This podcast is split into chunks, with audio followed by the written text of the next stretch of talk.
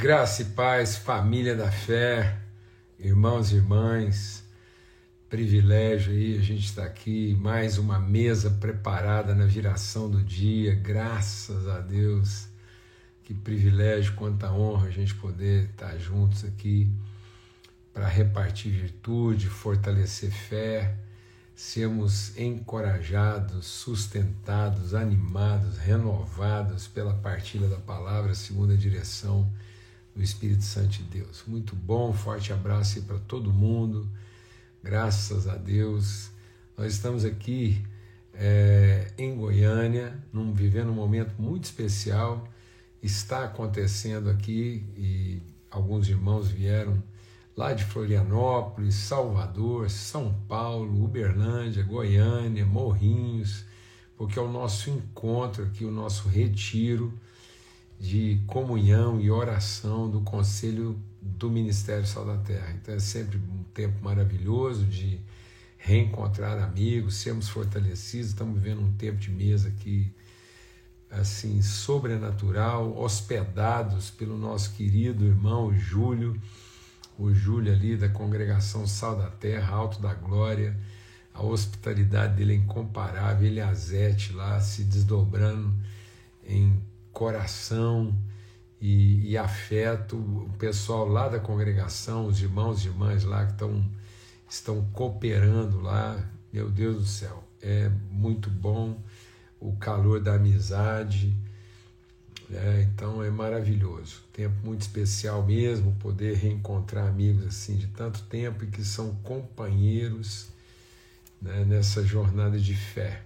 Entrou o Thales aí, segunda-feira, nós tivemos o privilégio ontem, né? Ontem a gente teve o privilégio, por isso foi um dia muito apertado, a gente acabou não conseguindo estar aqui à mesa, mas estivemos né, em comunhão com os irmãos, porque ontem também foi é, o tempo, a aula de abertura de mais algumas turmas, homem ao máximo, que estão acontecendo aí através da congregação Alfa. A gente sempre tem outras turmas homem ao máximo, outras congregações engajadas aí nessa vocação, nesse ministério mas ontem foi o dia da gente estar junto lá com os líderes ao meu máximo da congregação Alfa, quatro turmas, acho que são três ou quatro turmas presenciais uma turma online. Muito bom, graças a Deus, grande privilégio mesmo aí.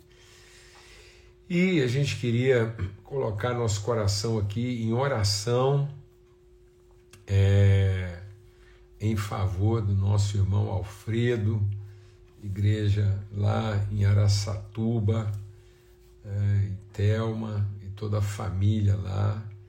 E Joana, mulher única, se eu não estou enganado, começa quarta-feira. Amanhã tem um culto especial e a gente, eu vou até depois divulgar aqui. Eu quero colocar um recorte, aproveitando, eu falei de quarta-feira, começa as turmas aí.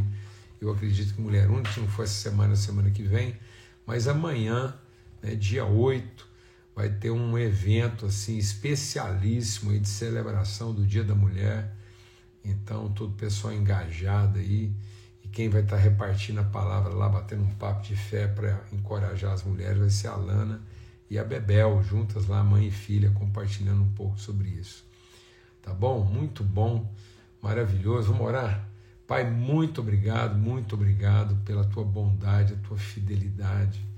Oh Deus, nós nós bendizemos o teu nome por sermos família do Senhor, mesa do Senhor, comunhão do Senhor, intimidade do Senhor.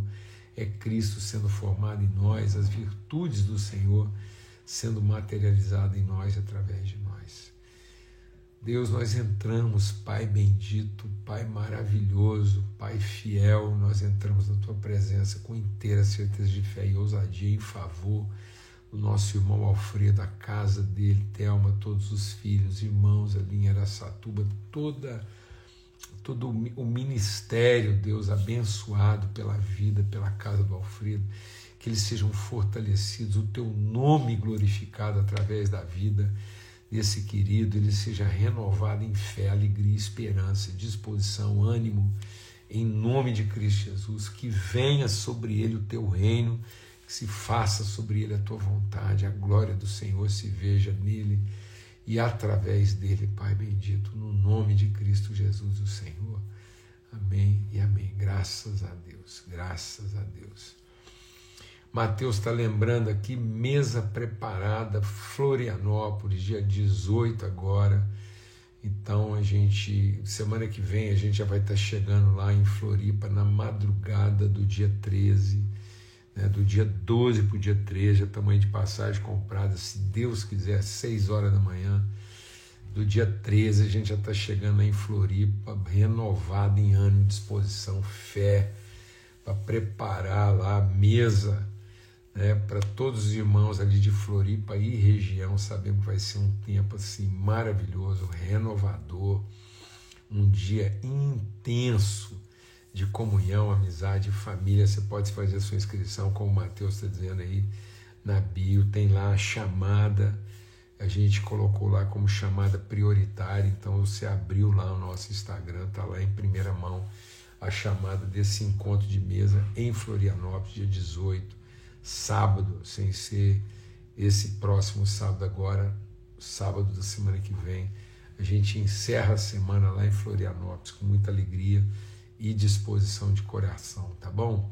Graças a Deus. A gente compartilhou aqui sobre o princípio do liga e desliga, né? Esse desafio de fé, de saber que nós somos convocados por Deus a exercer autoridade plena né? naquilo que é o propósito de Deus na vida da família, a edificação, fortalecimento dos irmãos. Chegou no finzinho, não, Sil. Nós acabamos de orar, você chegou, foi no comecinho. tá bom? Um abração aí, Sil.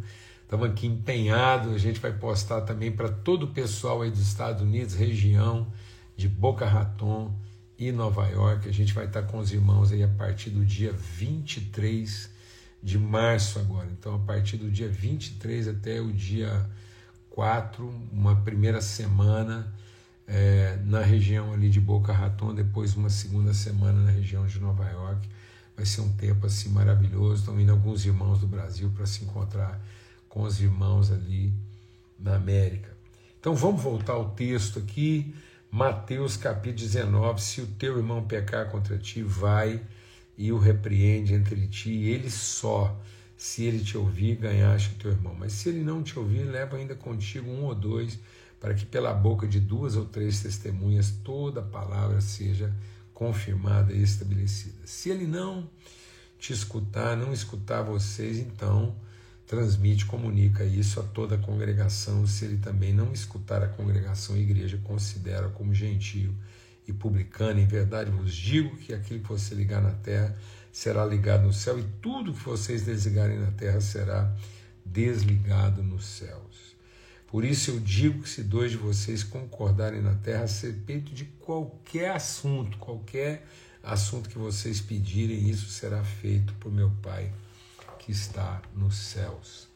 Glória a Deus. Então, amados, essa é uma palavra para orientar, para balizar, para dirigir aquilo que é a natureza da nossa relação. Amém? Em nome de Cristo Jesus. E dentro desse princípio do liga e desliga, ou seja, a autoridade que nós temos né, de, de, de ensinar o ignorante, corrigir, corrigir o mal entendido e punir o rebelde. Então, esse é todo o processo da disciplina. Nós temos que entender que disciplina não tem apenas o aspecto punitivo né? A disciplina não é só de caráter punitivo, a disciplina é de caráter orientador. Então, a natureza da disciplina é produzir orientação e não apenas punição. Então, punição é o aspecto extremo da disciplina para aqueles que se rebelaram contra o ensino e a correção. Então, o, o, o propósito, a essência é, é, fundamental da disciplina é produzir conhecimento. Né?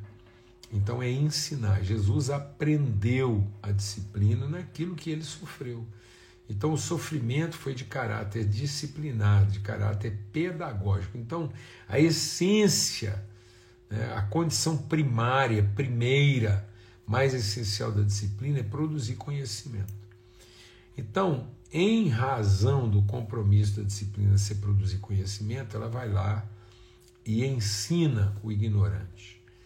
Se o ignorante não entendeu, apesar do ensinamento, então você vai lá e corrige aquilo que ficou mal entendido. Então é natureza da disciplina produzir conhecimento, e para produzir conhecimento ela pode eventualmente corrigir aquilo que não ficou bem entendido, ainda dentro de uma condição propositiva. Depois, se ficar patente que a questão da pessoa não é ignorância, não é mal entendido, mas é uma rebeldia, é uma intransigência, é uma forma de querer, né, com, é um espírito invertido querendo produzir um entendimento contrário, então a gente pode e é chamado a exercer a punição. Amém? Glória a Deus. E aí eu queria compartilhar algo aqui essencial nessa relação entre pessoas. É que esse texto também está nos orientando a entender a responsabilidade de quem percebe o erro que vai muito além da culpa de quem está cometendo o erro. Então a palavra de Deus aqui não é uma palavra de, de correção para quem está no erro, é uma palavra de orientação para quem tem a responsabilidade do erro. Então vamos entender uma coisa aqui. Uma coisa é você ter a culpa do erro, outra coisa é você ter a responsabilidade do erro. Então muitas vezes a gente se vitimiza na culpa do erro. Então muitas vezes eu estou sofrendo a, a, a, o ônus da culpa de quem está errado, em vez de assumir a responsabilidade de quem não está no erro. Então a responsabilidade é de quem ainda não caiu. Então, quem ainda não caiu tem a responsabilidade de orientar e levantar aquele que tem a culpa de ter caído.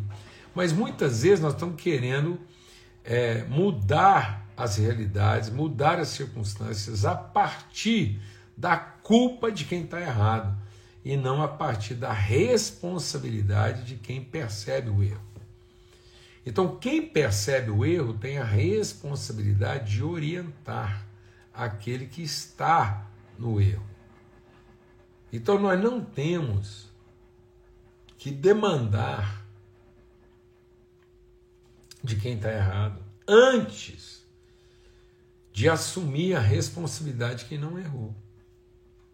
Então, antes de querer corrigir o erro, nós temos que assumir a responsabilidade do erro. E assumir a responsabilidade do erro é totalmente diferente de assumir a culpa do erro.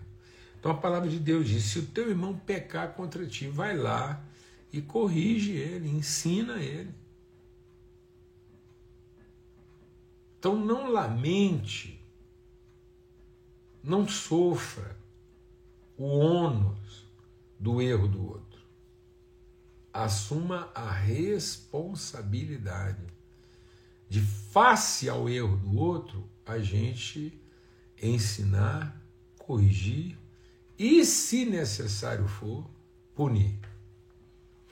Porque quando a gente trata o outro a partir da culpa do seu erro, nós estamos produzindo uma punição antes de oferecer o ensino e a correção. Então, o aspecto punitivo, o aspecto condenatório, o aspecto demandatório. Então eu não posso demandar, eu não posso punir, eu não posso onerar, eu não posso taxar, eu não posso julgar, eu não posso culpar alguém que estando em erro pode ser que esteja operando o erro por ignorância, ou ele pode estar operando o erro por falta de entendimento. Então tem todo um trabalho de responsabilidade de ensinar e corrigir antes de pretender o direito de punir. Então, antes de configurar a culpa, antes de configurar a culpa de quem está errado, nós precisamos configurar a responsabilidade de quem não está. Então eu não posso colocar a, a, a minha dor de sofrer a culpa do pecado do outro, sem beneficiá-lo com a responsabilidade do erro dele. Então, é, é, isso que Deus fez lá com os filhos de Noé. Um dos filhos de Noé trouxe a culpa, a vergonha do erro, enquanto os outros dois assumiram a responsabilidade do erro. E assumir a responsabilidade do erro não é contemporizar. Não, assumir a responsabilidade do erro é, antes de qualquer outra coisa, tirar aquele que está no erro da vergonha da culpa. E muitas vezes eu não só estou livrando as pessoas da vergonha da culpa, como eu estou expondo as pessoas à vergonha da culpa. Então a culpa é vergonhosa, a culpa é vexatória, a culpa ela, ela não tem redenção. Então a redenção do culpado está no exercício da misericórdia e não no apontamento da culpa. Amém, amados? Então nós somos chamados a exercer misericórdia e não a identificar, condenar e penalizar a culpa. Então não é como o erro do outro me afeta, mas é como a minha responsabilidade o afeta. Por isso é melhor serem dois do que um, porque quando acontecer de um cair, o outro o ajuda a se levantar. Então, o foco do texto não está em identificar as razões que levaram alguém a cair. Então, a gente, antes da gente diagnosticar as razões que levaram alguém à queda, nós precisamos assumir a responsabilidade de acolher aquela realidade no ambiente da nossa autoridade em lidar com aquilo. Amém? Em nome de Cristo Jesus, o Senhor, grande privilégio, uma honra mesmo poder estar com todos aqui. E então assim, ninguém precisa ficar apavorado, a gente já fez contato aí com, com essa pessoa. Então, é, a gente tem ciência né, de algumas pessoas que entram aqui, fazem suas incursões, às vezes querendo desviar a atenção ou chamar atenção para outras coisas, mas em nome de Cristo Jesus, a gente está aqui em perfeita paz, exercício de graça e favor. Então, valeu, Labeca, querido amigo Gabriel Labeca, aí, um privilégio a gente estar aqui. Então, receba essa palavra, medite sobre ela para que você saia do lugar de muitas vezes estar pensando, né, sofrendo a culpa do outro antes de abençoar o outro com a sua responsabilidade. Amém? Em nome de Cristo Jesus, o Senhor, fica na paz e, e vamos ter aí um tempo de né, de reflexão e aprendizado em torno aí dessa palavra, tá bom? Até amanhã, se Deus quiser, e mais uma viração do dia nessa mesa preparada pelo Senhor aí. Fica na paz, até amanhã.